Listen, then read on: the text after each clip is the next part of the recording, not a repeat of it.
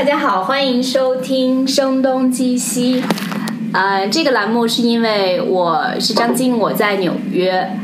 啊、我是徐涛，我在旧金山。对我们一个是在美国的东海岸，一个是在美国的西海岸，然后同时我们又来自所谓东方的中国，来到了所谓西方的美国，所以它有双重含义。我们希望能够声东击西，探讨各种各样我们关心的，也希望大家关心的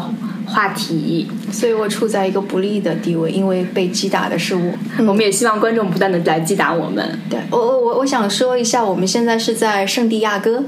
一个从东边的纽约，一个从西边的旧金山。第一次节目是在圣地亚哥。对，我觉得这个还蛮有意思，因为我是第一次到这个城市。徐涛之前因为工作的关系，应该来过几次了。这也是我最近在做的一个一系列的选题，比较好奇的一个地方，因为它具有很多的特殊性。哎，先说一说你在做的一系列的选题是什么？嗯，在过去将近一个月当中，甚至可能更长的时间，我一直在追踪美国的大选报道。因为作为一个外国记者，追踪这样的话题还是蛮有挑战的。作为一个政治记者，通常在美国是报道过很多次大选的，所以他们对美国的政治环境和各个州的不同的情况熟悉。但是作为一个相对年轻的外国记者，很多时候我是需要嗯。可能看很多的资料，跟很多人的交流，才能够了解到一点很基本的信息。但是我还是希望能给中国的读者带一些现场的东西。对，但我想这一次可能跟以往的大选都不一样，因为太具有戏剧性了。嗯，Trump 跟希拉里，他们两个都是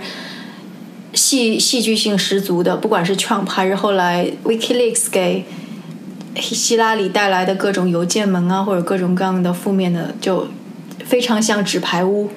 其实你越到后来，呃，了解希拉里的整个的成长的过程，包括他这两年为大选所做出的各种努力，就会觉得《纸牌屋》不知道是像一个预言呢，还是像一个呃事后的总结。它很多的细节都非常的一致。当然，现实实际上永远是比戏剧是要精彩的。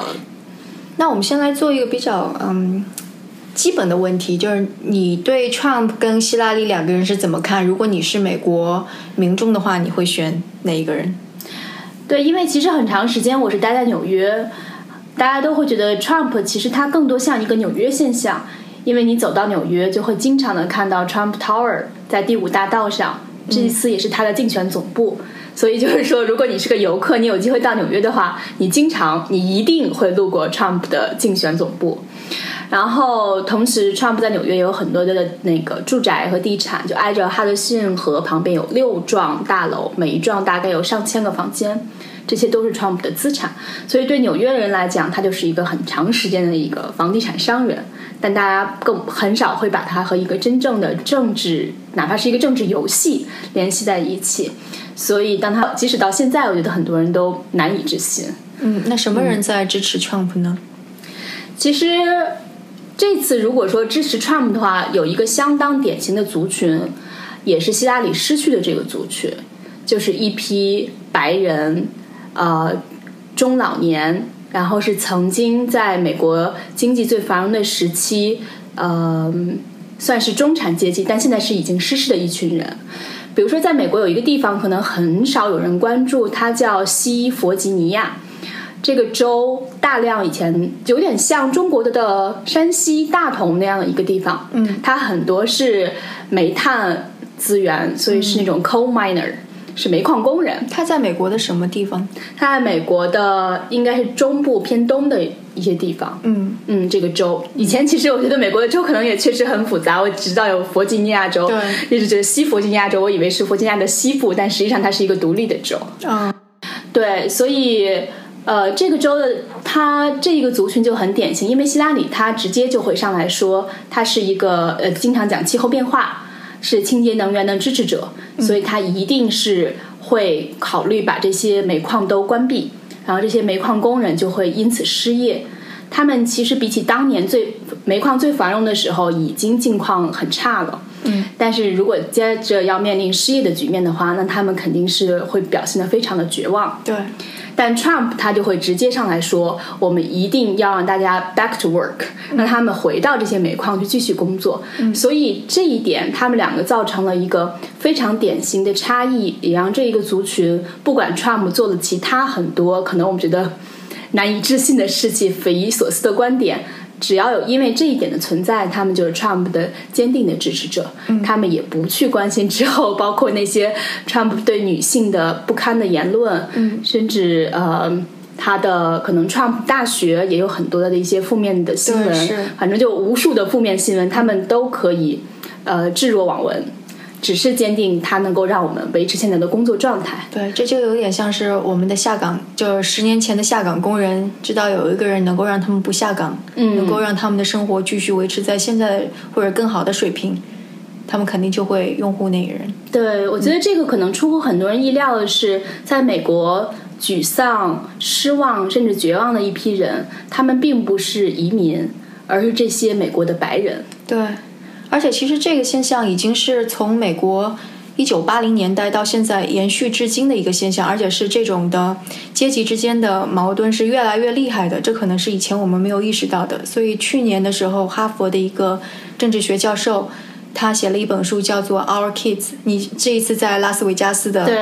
那个现场，嗯。所以所以那本书是是怎么成为了拉斯维加斯现场当中的一个？呃，因为呃，大家都会知道，这次在大选前有三次辩论，嗯他们都会在各自的大学举行。呃，应该是很多大学都会去争取这个机会，也要为出为此付出一些经费。但最终有三所大学呃得以举办这次的，呃，应该是四所，因为有一次是副总统辩论，真正的总统辩论是三次，所以最后一次的大选辩论是在内华达州的拉斯维加斯，是在内华达大学。嗯，这是一个赌城。呃，对，是可能这个对中国人也不陌生，它是一个典型的赌城，所以一个娱乐之城，举办这样一次比较正经的活动，可能还是蛮有趣的一个事情。然后在内华达大学的时候，因为我每次都会跟很多的学生聊天，因为我很好奇年轻人在想什么。大家以前都有一个偏见，认为年轻人他们并不那么关心政治。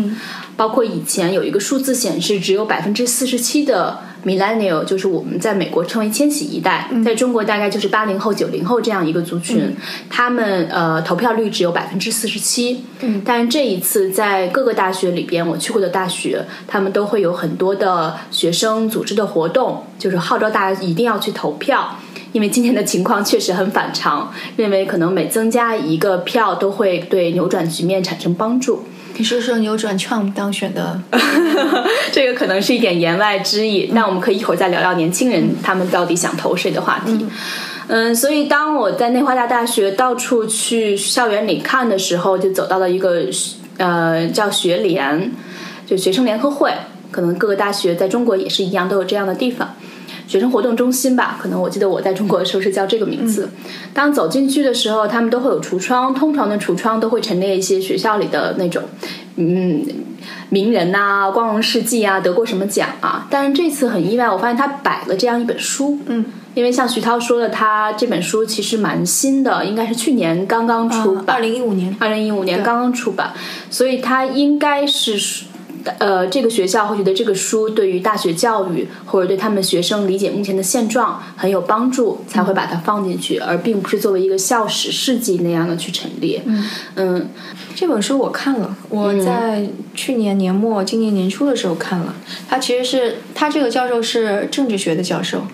呃，政治政治政策学的教授，所以他的选取的角度是从教育的角度。他会说，就我们有一个假设，说政呃教育是提供一种上升的通道，提供社会平等的一个途径。嗯，当然，他把一九七零年代跟现在作为比较，他又会发现，无论是从学校也好、社区也好、家庭也好，其实这种阶层的越来越僵化，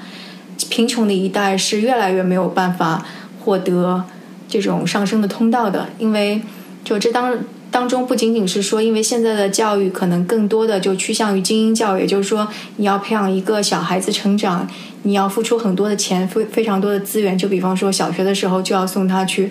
各种各样的呃各种各样的活动，就跟中国其实是很类似。另外一方面是在一九七零年代的时候，因为社区富人跟穷人之间的差别没有那么的大，所以其实穷人的孩子也能够得到很多来自于教会、社会。还有是，就比方说那个啊，体育、体体体育项目方方面的 coach 教练这些之之类的支持，他们也很容易的申请奖学金，所以他们的上升通道更大。但现在，如果你在一个差的差的嗯街区，你就只能进一个差的学校，那个学校里是没有任何可以支持你去好好的去思考人生，或者是好好学习，或者参加更好体育项目的这样的一个组织机构的。所以，所有的这些上升的通道就全都已经被掐断了，而且随着这种的，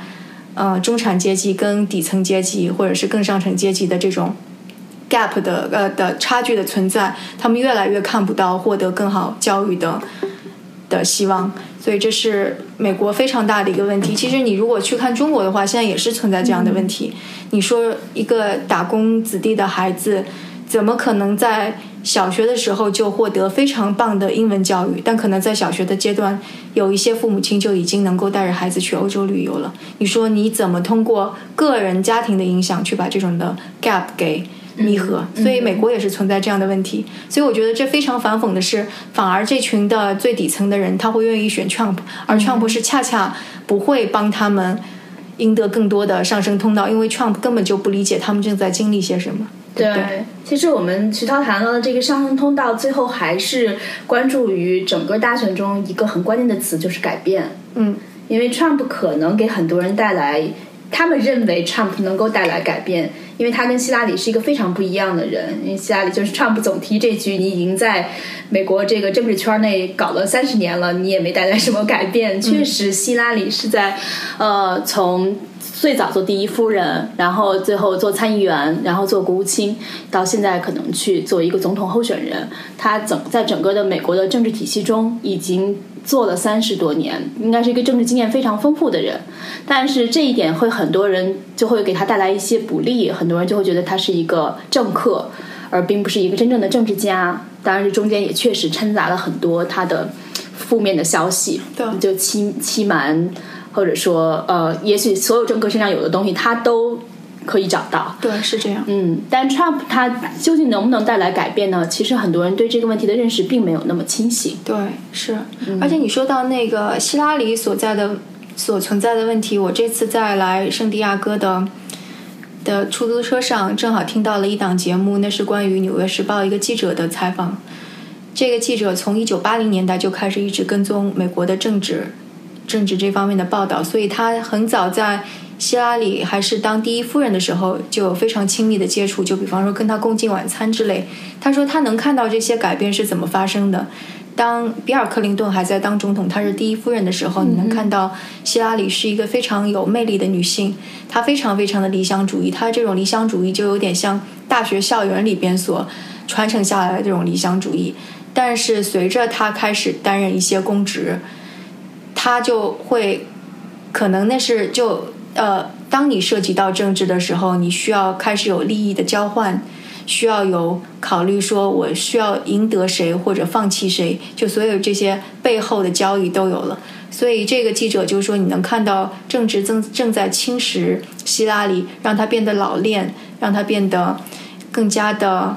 呃，对很多事情会避而不谈，没有那么开诚布公。所以这种。这种就避而不谈，并不开诚布公，也体现在他最近的一次危机。就他明明有肺炎，嗯，但他隐瞒了这个真相。他甚至没有告诉他身边的这些就跟他竞选班子的人，以至于他晕倒的时候，成为了他就竞争对手攻击他的一个目标，对不对？对，因为其实当时的整体的民调民调显示，呃，Trump 在当时的支持率已经在典型的非常非常明显的下降。但是当希拉里的呃九幺幺的那一天出现了这一桩隐瞒病情的事件之后，呃，很多应该是公开以前支持他的人都对此保不仅是存疑，而且是公开的对提出了批评。嗯，因为他这个病情的隐瞒不光是他个人的问题，他会牵扯到方方面面。嗯，那个是对他来讲极度不利的消息。对而且当时也冒出了很多阴谋论，比如说可能他呃会找一个替身，在很快在又街头露面，嗯，表现自己的健健康健康状况其实很不错。就年龄的问题，其实大家是很在意的，因为大家都觉得其实这个关头需要有个更加强有力的、更加健康、能够应对压力的人，但。显然，希拉里跟 Trump 的年龄都不是能够最佳人选。都不是最佳人选。当然，之前获得民意最高的桑德斯 也不是 这个最好人选，他年龄也非常大。对，嗯，所以这次也是我，我觉得很多呃关于这次采访的观点都是来自于跟 Uber 司机的交流。我想你也有有类似的经历，对因为可能很容易彼此就展开这样的话题。不管是当时有呃圣地亚哥的一个呃 Uber 上跟司机聊天，他最后说了一句话，我觉得也是很多美国人的心里最想说的话，就是。如此大的一个国家，三亿多的人口，为什么最后我们选出了这样几个人，让我们左右为难？嗯嗯，这个可能最后会牵扯到更复杂的话题，就是整个呃政治的选举体系。呃，某种程度上，美国就是民主的象征，嗯而且是大家想象当中是非常完美的嗯那个政治制度。而且其实，就我跟张晶最近也特别迷一个音乐剧《汉密尔顿》。嗯如果我们去看这部剧，呃，并且那个前前天我们都看了关于汉密尔顿这个音乐剧的纪录片，当中讲到种种的说美国建国这些国父们是怎么去争取到联邦制度以及什么中央的这种政治制度怎么样产生博弈，华盛顿如何非常决然的辞去了，就没有没有一直连任，而是只是当了两届就结束了。所以那部纪录片当中都说，正是因为有这么多伟大的、非常的有思想的人，所以美国才成为了一个被。他的原话是 “be blessed”，意思就是被说祝福，对被祝福的，嗯对。但是就如果是把那个时代的美国跟现在的总统去比较的话，我们就会觉得这是一个巨大的倒退。嗯为什么这些为什么没有优秀的人能够继承美国这个传统？为什么没有人能够像汉密尔顿或者华盛顿或者甚至是那个 John Adams 或者是杰弗逊一样，在这个时刻站起来做出更伟大的事情？所以这的确也是民主造成的一个让人很不愿意看到的事实。对，可能会产生困惑。而且当时毕竟是建国初期嘛，还是乱世时代，可能是枭雄剑气。到了总统的权力到底有多大？我想，在中国一个流传很广的书，就是林达当年写的《总统是靠不住的》对其实本质上就是告诉大家，我们以为的总统。很有权力的总统，但其实他的权力是处处受到限制的。但尽管如此，如果换一个角度想，《纽约客》这档播客也在提到，就是说他依然是整个华盛顿最有权力的一个人物，这一点无可否认。如果总统想组他的这种内阁班子的话，那很多人还是愿意为他工作，即便他有可能是特朗普。如果特朗普真的当了总统的话，他好的为他工作的人当年可能是反对他的，但是他有可能还是会为他工作。所以我觉得是，这是大家依然会很在意总统是谁的一个本质原因。而且我觉得可能还有一个就是，总统毕竟是一个标志性的人物，他所持的价值观其实是会对大家产生非常深远的影响。嗯所以，Trump 他所持的一种价值观，我觉得其实事实上，就即使他还没有当总统，他只是当了一个总统候选人，已经在发生非常大的就对人们的影响。就比方说，很多人就会觉得侮辱女性的言论是一种更加怎么说更加坦白的一种，好像口无遮拦的一种方式，嗯就认为说为什么我一定要政治正确，我为什么就不能够看不起女性？嗯或者我为什么不能够用那些脏话去描述一个人？这难道不是一种口直心快的表现吗？或者我为什么不能够针锋相对、仇恨仇恨一种族群？所以。你虽然 Trump 可能他根本就没有意识到他在做什么，就是因为也有这么种说法，就是说 Trump 是一个自我意识特别强烈，他强烈到以至于他根本就不关心外在怎么样的人。你能够看到说，Trump 在当选候选人之后，越来越多的集会上面会有暴力冲突的发生，就彼此的开始斗殴，或者是开始呃用拳头去击打对方，而且就会有这样的言论发生。对，而且 Trump 其实一点对这些都心无愧疚，他他就觉得说这些人是站在我这一面的，我没有煽动仇恨。但问题是你真的没有煽动仇恨吗？你煽动仇恨女性，煽动说要在美国的边界建立起一个长城来，嗯，然后煽动说呃少数呃穆穆斯林人都是坏蛋，所以我觉得这种就是他如果当选总统的话，我只会觉得这种状况会越来越加深。而且特别是价值观还没有建立起来的年轻的，又是在贫民窟当中本来就已经处于危机当中的那群年轻人，嗯，他会怎么被煽动？哦，对，今天听《纽约客》里边，他有一句评论也是说的蛮有意思，就说这并不是一次正常的选举，而是一次国家危机。嗯，他们可能会把 Trump 有可能的当选当成一个巨大的危机。我想这当中就是有很多的原因，一个是他之前已经做了很多让大家觉得。超乎想象的事情。另外是，这确实就像是他所刚才所提到的，他这个人本身难以控制，你是没有办法继续想象他有可能还会做出什么来。嗯，包括这一次，刚才我们讲的很多都是成人之间的一些讨论，但是很多时候你不可避免的，他的很多言论会被一些孩子听到。我想，其实他可能很有感触啊，因为我也无意中留心到。现在就会出版一些书或者有一些文章，特别提到如何跟你的孩子谈论 Trump。对，因为以前他们小朋友他可能也是需要一些政治普及教育，但是不会像这次这么特殊。你可能会需要告诉他一些事情，给他得出一个容易理解的解释。嗯，对。而且其实美国在学校教育当中，关于政治的这些一些常识是很早就已经进入到孩子的这种教学当中。就比方说。可能在呃幼儿园的时候，老师就会通过钱币上面就是华盛顿的头像或者汉密尔顿的头像，来告诉孩子们说这是国父们，呃林肯、克林呃林林林肯这样子的。所以，对刚刚你提到说《纽约客》就明确的说这是美国的一次危机，我觉得这也是一个挺有意思的言论，因为我们一向觉得美国的媒体它是持于一种中立的态度的。但我们也会看到，说现在美国的媒体一边倒的都在反对 Trump，这也同时成为了 Trump 用来反对希拉里的一个武器，说是希拉里控制了媒体。所以你怎么看待说这次美国媒体这么统一口径，而且特别没有中立色彩的这些行为？其实还蛮有意思的。如果回头去看，呃，过去将近十个月的美国媒体的一些报道的话。我们可以看到，上半年的时候，其实关于特朗普的报道会远远超过对于希拉里的报道，因为这里边很多媒体有一个巨大的私心，因为特朗普会给他们带来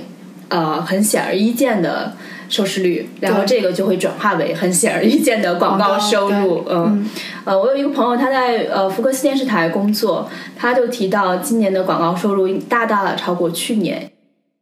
当时 Trump 还没有为自己去投放广告。他当时他是应该是到呃 RNC 之后，就是民主党呃共和党党代表大会之后，嗯呃才开始考虑自己投广告，因为对他来讲，他本人就是话题人物，对。他完全不需要自己主动去投放广告，媒体都很愿意让他来说话，特别是美国的几大电视台，因为徐涛记得当年四年前报道大选的时候，也特别留意过几大电视台的报道的立场。对，嗯，我们其实在美国很很有几个电视台的倾向是非常明显的，比如说 MSNBC，它就是比较自由的，对，自由通常我们认为是相当民主党这一派，然后福克斯电视台它又是非常典型的共和党的一派，对，然后 CNN 它会呃相对而言比较自由一点，然后更。如果按 Trump 的说法的话，就更倾向希拉里一点。我们也可以看到，确实他对希拉里的报道大量都是呃非常正面的。嗯，那《纽约客》跟《纽约时报》呢？对，《纽约时报》其实相对而言是呃长期以来比较偏左的一个媒体，就是它很自由，它甚至在呃上两次大选的时候也同样是为希拉里背书的，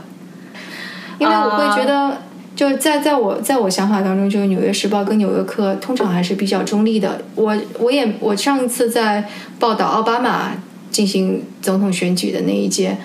我几乎没有看到《纽约时报》有太过于就我基本上还觉得他的观点比较中立，嗯没有非常的明显偏向于哪一派。嗯而且他在做那个 fact check，就是审查事实，就每次辩论之后，他都会去审查说这个候选人的说法怎么怎么样。我觉得他也基本上是很中立的。对，嗯，但是作为上一次可能希拉里的对手奥巴马就初选的时候啊，到后来民主党的其他的对手来讲，罗姆尼他并没有那么强大的缺点，值得媒体看似每天不间断的去报道他。但其实这一次，嗯、我前段时间就在嗯、就在第三次辩论之后，我看到《纽约时报》做了一次关于希拉里的专访，我的确觉得他会是在为希拉里进行辩论。嗯比方说他在呃，因为在过去的一个月当中，可能对希拉里最不利的一个事情就是呃呃 WikiLeaks。嗯哼，维基解密的这个对对，维基解密对它当中，嗯，说到了很多点，就比方说，是不是在海地发生地震跟海啸的时候，优先为克林顿的亲友们提供了最先的救援通道？然后，希拉里的女儿是否有擅自利用了克林顿基金会的这些嗯财政嗯财财财政方面的东西，所以我觉得这些的确都，其实大家是希望知道，希望希拉里这边有一些回应的。但其实你再看《纽约时报》对希拉里的这次采访，基本上是没有特别正面的回应。对我必须承认，这一次的媒体的表现是非常反常的。嗯其实不不应该不是说我来承认这一点，他们自己都在承认这一点。然后他们会把今年的这个竞选作为一个非常时刻，甚至讲的直白一点，可以说他们认为只要能够狙击特朗普，可能有时候会打破一点平衡性的原则。《纽约时报》有一个呃，我不知道大家有没有印象，当年有一个很有名的呃，专门写媒体故事的就媒体专栏的作者叫 David Cow。对，当他去世以后，呃，经过了将近一年的时间，有另一位记者，我我暂时想不起来名字，接了他的班，他来继续写这个专栏。然后他呃这一次也特别提到，这一次做法并不是完全的公平，但是很多时候他认为公平可以暂时退在退居其后，但很多时候呃可能国家利益要为先。但但是其实内心对这个观点我还是非常存疑的。嗯我甚至是觉得《纽约时报》在这一点上有点走得太远了。而且我觉得，其实你仔细去想，《纽约时报》的读者是什么样的人，我基本上会认为他们的读者是中产以上的人，嗯是希望有眼界。我我我理就我基本上认为这些人其实他们是会很讨厌 Trump 的，嗯因为你刚刚也说了，Trump 的支持者其实是那些失意的，嗯嗯、白人蓝领，嗯这些人他们是不会去读《纽约时报》的。嗯，很少。所以，所以《纽约时报》，你为什么要为了，就为了就要要牺牲自己的功利性，而反而就起到的是反面的作用？其实我我不是特别能够理解这一点。对，我觉得这一次他们的表现确实是和这个媒体长期来长期以来树立的声誉是啊、呃有一点相悖的。嗯，而且包括这一次，将近有一百多家的媒体。呃，他们的发行量都在两万份以上，就是已经有一定的影响力的媒体。因为美国是大致分为全国性大报和地方的本地报纸的、地方报纸。对地方报纸在当地还是很有影响的。徐涛当年也写过，巴菲特买过很多地方报纸，因为当地人就看当地报，在美国是一个传统。在这些他们的发行量有的还是蛮可观的，因为这些报纸也有几份非常保守的报纸，比如说有一份是叫呃亚利桑那先驱报。因为亚利桑那州它历史上是很长时间支持共和党的，这个报纸也已经一百多年来都支持共和党，这是他第一次支持民主党，就是因为他们都觉得共和党的候选人不足以成为这个国家未来的领导者。嗯然后同样还有好几份这种美国很地方的长期支持共和党的报纸，都突然转向支持民主党。嗯，嗯，在我突然想到，《华盛顿邮报》它支持的是肯定是民主党，对不对？是嗯因为我好奇的是，因为亚马逊那个贝索斯收购了、呃贝索斯收购了华盛顿邮报。所以很多体应该体现他个人的立场会更嗯，我不知道，就是他他理论上会说他肯定不会施加自己的影响，但是我我只是好奇而言，我我也觉得他自己应该也不会施加太多的影响。对，嗯，这个就当然存在一个更有意思的一点，是因为呃媒体的整个环境也在发生很多变化嘛。比如说这一次我们从大选中能看到 Facebook 和 Twitter。它还是发现发生了很显著的作用，因为如果这么多报纸都去支持希拉里的话，那 Trump 他到底怎么去集合自己的阵营？真正支持 Trump 的人，他们是在哪里发出声音的呢？对，所以最后他们你就会发现他们在 Twitter，呃，可能中国人不是特别了解，有一个像有一个网站叫 Reddit，对是在有点像中国的什么呢？我觉得有点像中国的天涯的感觉，因为它确实历史很悠久天涯了。猫扑，对，有一点那种感觉，但是它上面依然还是很有影响力，就不断的垒砖，大家会结成不同的小组，然后就一个话题展成讨论。比如说像第一次每次辩论之后都会有一个调查，就会调查这一次辩论谁表现更好，就是他们认为谁赢了。呃，像第一次辩论之后，在 Reddit 上有一个小组，他们就迅速会放出七十个不同地方的民调，嗯，然后让那些支持 Trump 的人赶紧上去投票。哦所以他们是有自己的阵地的，他们没有办法在主流媒体上可能 占据一席之地，但他们就会有自己调动和组织的方式。嗯，而且我们都可以看到，每一次辩论之后，肯定提到 Trump 的，因为推特的人，我们在呃大选辩论的现场，他们啊、呃都有出现。每次辩论之后提到 Trump 的推特数量，一定是超过希拉里的。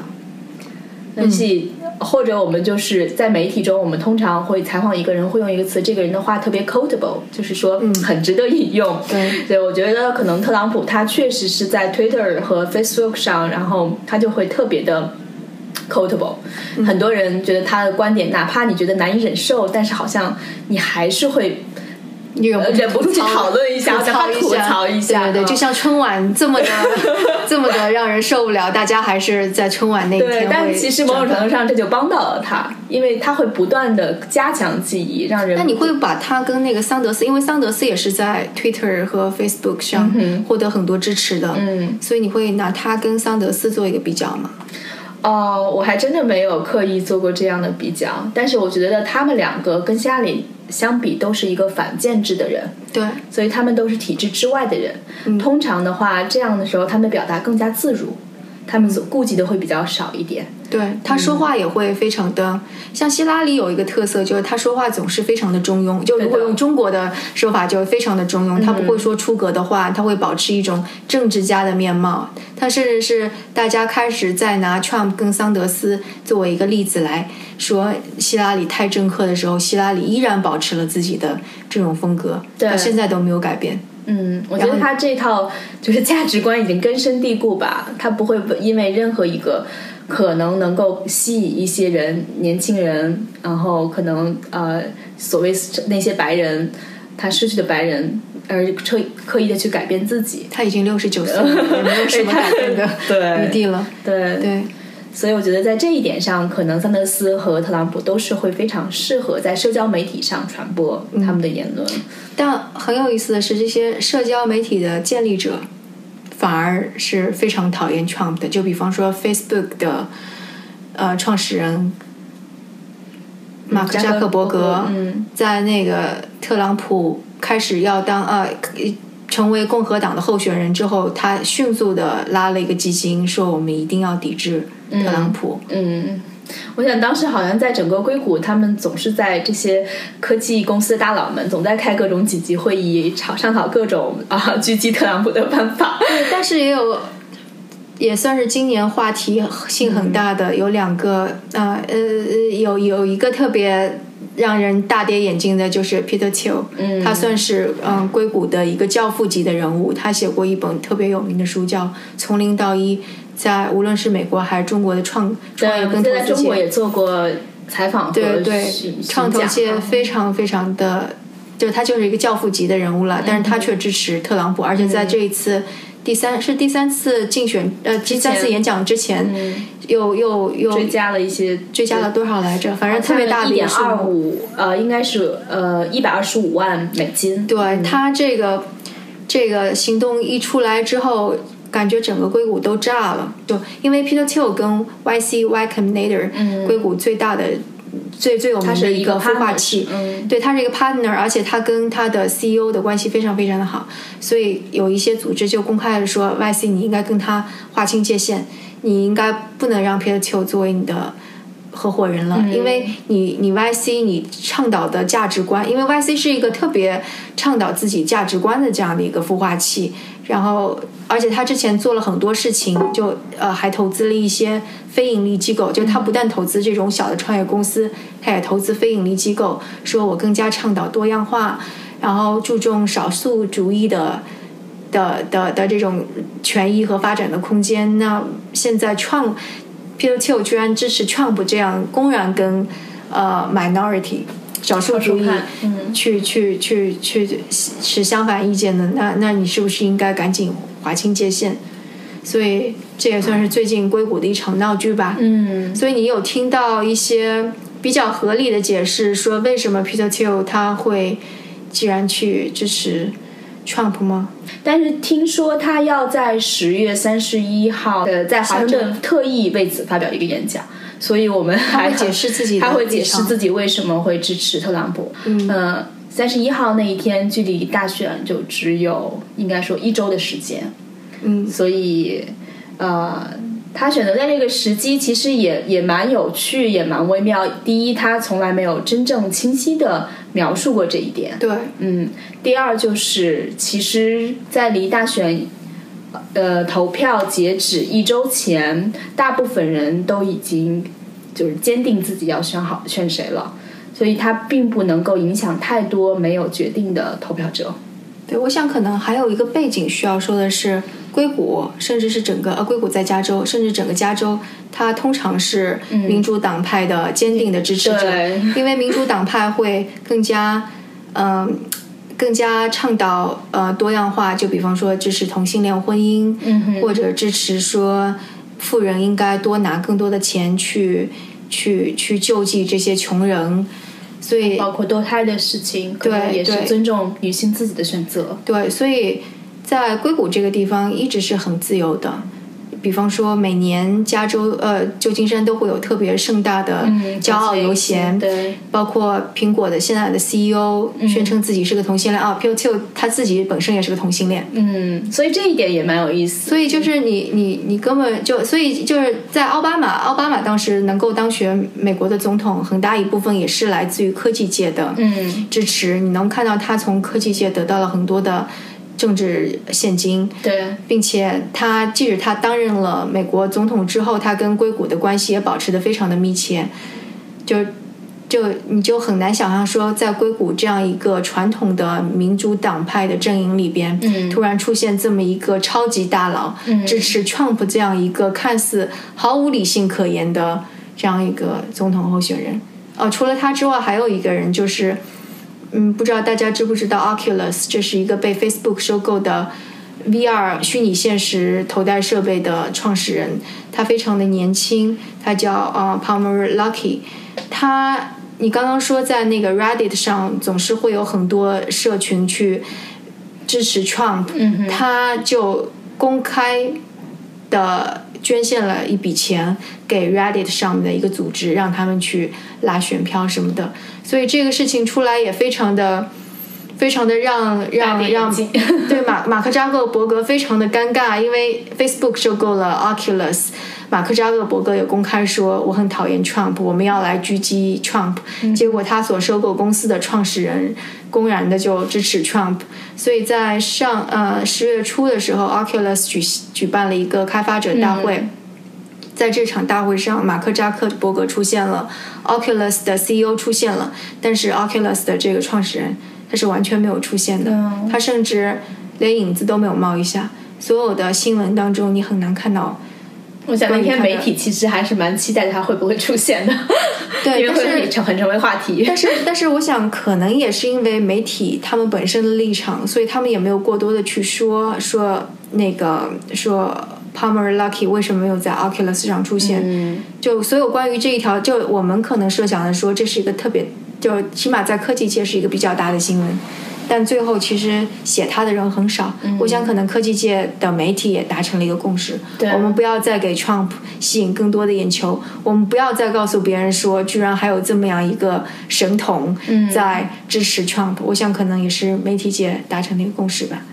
对，我觉得其实这次还有很很有意思的一点是，当如果你问一个呃投票者你是支持谁，你为什么支持谁的时候，他们谈到这些理由，往往并不是因为他们支持他，而是因为他们反对什么。就比如说支持希拉里的人，他肯定会讲出 Trump 的一二三四五种种不是；然后支持 Trump 的人呢，他可能会讲出希拉里的种种一二三四五不是。但他们很少真正的正面的去谈论我为什么支持这个候选人。所以这某种程度上体现了一点，两个候选人很多人并都并不是很喜欢。因为他们身上都存在着难以抹掉的那些缺点，对，所以包括这次很多人会，呃，在美国出现了一个新的现象，因为除了两党之外，就尽管尽管美国是根深蒂固的两党的这个体制，但是它还是有一些第三方的候选人，比如说这次会有一个呃支持率很高的一个人叫 Gary Johnson，然后还有一个绿党的候选人叫 Jill Stein。对我，我觉得这一次甚至把整个呃白人跟其他的种族都对立起来了。就像《纽约时报》有个记者，他写了一篇文章，因为他在马路上的时候遇到了一个特别无理的白人女性。呃，这这个这个记者其实是一个华人，他是从哈佛大学毕业吗？呃，耶鲁吧，呃，呃，反正他他反正是一个常常春藤名校毕业，而且他其实就是出生在美国，嗯对的。对他的孩子那肯定也是美国人，嗯。所以就他们一直是觉得自己是美国人，嗯。但是他在路上遇到这个无理的白人，他应该是儿童推车稍微挡了一下这个嗯。白人女人的路，这个白人女人就非常无理的说滚回中国去，所以他当时就感到非常的挫折，并且他想要跟他理论的时候，那个白人女人还说那个威胁说要报警，嗯，但当时他觉得应该报警的是自己，对并不是对方。对，而且他让他特别感到伤心的是，回到家他的四岁。反正很小的孩子还问他说：“为什么他为什么要说滚回中国去？我们不是中国人啊，我们是美国人啊。”所以我想，就 Trump 煽动的这些，就可能这些情绪多多少少都在，但 Trump 把这些情绪已经非常强烈的给激化了。激发激发起来了。所以，但是我觉得这也是一个很有趣的现象。就比方说，我们在说到欧斯欧洲的穆斯林化的时候，我们也会担心，我们会说，欧洲已经沦陷了，被穆斯林给占领了。那其其实实确实是你如果有一个数据显示，如果到二零四几年，美国的白人确实就会成为这个国家的少数派。对，所以 就是这个问题就就就也很也很也很也也很现实，你也不能说不存在这样的问题，因为的确说，无论是穆斯林还是墨西哥人，他们有自己非常强烈的文化，嗯。他们很多人就鼓鼓励多生育，对，而且很乐观，就觉得自己有机会把这些孩子都养大。嗯，对，嗯。就而且就就比方说，在穆斯林可能就整体他们在欧洲的时候，他们也没有像就也没有那么积极进取，可能他们更多的时间花在祷告上面，你就会发现对整个社会的经济其实产生很大的影响，嗯，所以这也是个问题。对，我刚才我们讲的那些是啊、就支持 Trump 的那些人，很多是呃白人蓝领工人，但是我觉得我现在我们讲的这种情绪，他们要成为少数派这种情绪，应该是深藏在一些白人精英的那种内心深处的。对，只不过可能也许有政治正确的原因，也许也有很多他们毕竟受过很好的教育的原因，他们要包容，所以他们并不会公开提到。但是我想，一些人内心之中也有这样的恐慌的。对，我想有一个群体很奇特，他们会非常把这些情绪表达出来。就这个人群就是在美国的华人，嗯，他们当中有很大一部分人是支持 Trump 的，你会觉得很匪夷所思。但他们支持 Trump 的原因是因为，呃，希拉里会更加倡导保护这些少数族裔，嗯保护墨西哥人或者保护黑人。然后很明显的就是在加州，你会看到加州的民主党派提出了说，呃，在进入大学的时候，华人应该得到的名额更少一点，因为他在加州算是更加大的人口，他不算是少数族裔。如果同样的分数的话，可能一个黑人或者是一个蜥蜴能够得到进入大学的机会更大。那这让整个加州的华人都感到非常的沮丧。嗯，所以你会看到这一次，其实，在支持 Trump 的人群当中，有些很大华人精英，对有有非常多的华人。对，而且他们通常在这个国家已经处于一个经济和社会条件比较中上的一个水平。对，嗯所以我也看到有人就会说，既然 Trump 这么排斥外来人，为什么华人还会支持 Trump？其实我觉得这就是华人在这里已经有了既得利益，嗯然后他不想放弃掉这些既得利益，他也并不顾及一些跟政治正确相关的东西，嗯他只想着说我用什么样的方式更现，实一些，对思考问题的角度。对，嗯，所以这也是很奇特的一个现象。对，对，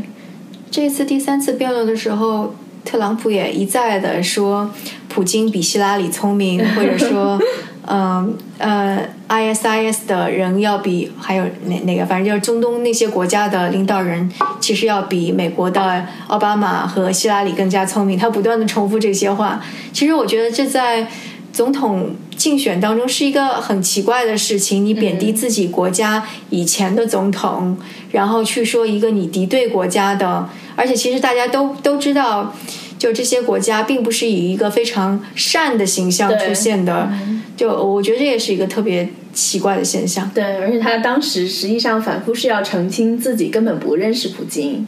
然后也跟俄罗斯没有任何关联，但另一方面又相当于成为了普京和俄罗斯的一个辩护者。对，是，嗯，所以他的可能确实是异于常人的思维，出现种种矛盾之处。对对，所以当时我说我在出租车里听到那个广播，《纽约时报》的人也说，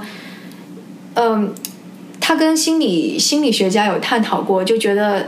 特朗普其实他根本就没有太在乎说我是不是要当选美国总统，他就是生活在完全生活在自己的世界里。你可以想象，他是一个富二代，是一个花花公子，他想要什么就能够得到什么，他就一直沉浸在一个特别美好的、觉得自己自我非常强大的一个世界里边。所以其实他当总统或者不当总统，这只是他的一个游戏的过程，嗯，游戏人间的过程。对，他真的没有想我，我觉得他真的没有想到，说我真的是在承担一个公职。对，我想包括这几次辩论，第一次就可以看出来，他对辩论实际上是毫无准备的，因为通常情况之下，第一次辩论是呃，应该是有六个主题，大家要就每个主题发表一两分钟的言论，然后再彼此就对方提出的质疑表示回应。嗯，但明显在这几个主题之中，特朗普都完全因为都很多是关于政策方面的问题，他。依然是不断的重复自己以往讲的一些观点，因为重复只是体现一点，就当一个人脑子里没有太多东西的时候，他就会不断重复。对，所以他其实并没有做好很好的准备，但希拉里确实是有备而来。然后他当时呃在准备辩论的时候，还有他团队里的一个人，然后作为他的一个辩论的练习者，就是扮演特朗普的角色，在做这些准备。但特朗普其实是完全没有的，只是可能在辩论开始之前跟几个顾问聊了聊天，可能其中一个顾问啊就是。这个可能就是另一个八卦了。其中一个顾问就是，呃，福克斯新闻台刚刚被开除的那个台长，嗯，因为他牵扯到很多的呃，包括这次最著名的那个主播 Megan Kelly 在其中的几十个人的一个性丑闻，嗯，性骚扰丑闻。所以，但是这个人他最后作为一个共和党呃新闻台的。支持者最后虽然离开了以后，还是继续加入了共和党的幕僚，他的价值观和立场倒是一直没有发生太多变化。嗯，所以我们就是说，他特朗普，我想他能走到现在，包括他自己都是觉得非常意外的。对，而且我其实会觉得他根本就没有，嗯，他我觉得他其实是不太了解美国的。制宪根本就怎么说呢？就是因为美国是建立在它就是宪法宪宪法基础上，然后所有后面的法律啊或者法庭的什么都是以宪法为基础的，所以宪法当中有一条很就你你你如果是民选的，大家民主选举出来总统，那就是总统，谁都得承认他。嗯但第三次辩论的时候，主持人有问一个问题，说你是否接受最后选举的结果？嗯。特朗普就反复问了很多遍，特朗普都是说我到时候再说，我到时候再说，你就会发现他的有一个悬念，对你，对你就会觉得他其实对宪法完全没有任何敬畏可言，对。他就是觉得那什么样跟我没有关系。对，包括第二天，然后再有他又回应了这个话题的时候，就是说我会接受这个选举的结果，然后停顿了一下，说如果我赢了的话，你看，所以他就是 他就是在就觉得这是一个儿戏，他也并不尊重大家的名，他不尊重民意这种东西。然后，所以就是我我觉得，虽然大家一直在批评政治正确，政治正确的这个帽子去扣别人，去攻击对手。然后去要求别人怎么怎么样，我觉得这是不不对的但是你真的说一点政治原则都没有，那这也是很很很很可怕的一件事情。嗯，对，可能是特朗普他确实也是击中了现在人们谈论政治正确觉得过于厌烦的一种状态。对嗯但是他就走向了另一个极端。呃，我们聊了很多不开心的事情，好像很多很负面的事情，很多让人觉得匪夷所思的困惑的事情，但。有一个好的现象，也是确实很多人为此都出来投票了。投票率整体的投票率，我相信是会比四年前或者八年前更高的。那我想这没有什么比一张选票的价值更大。好，谢谢大家。对我们已经讲到了快要十一点了。好的，那好，那就这样，然后期待我们下一次的。对，如果大家对大选有任何的疑问，我们也欢迎啊、跟我们联系，我们可以多去了解一点，跟大家继续交流。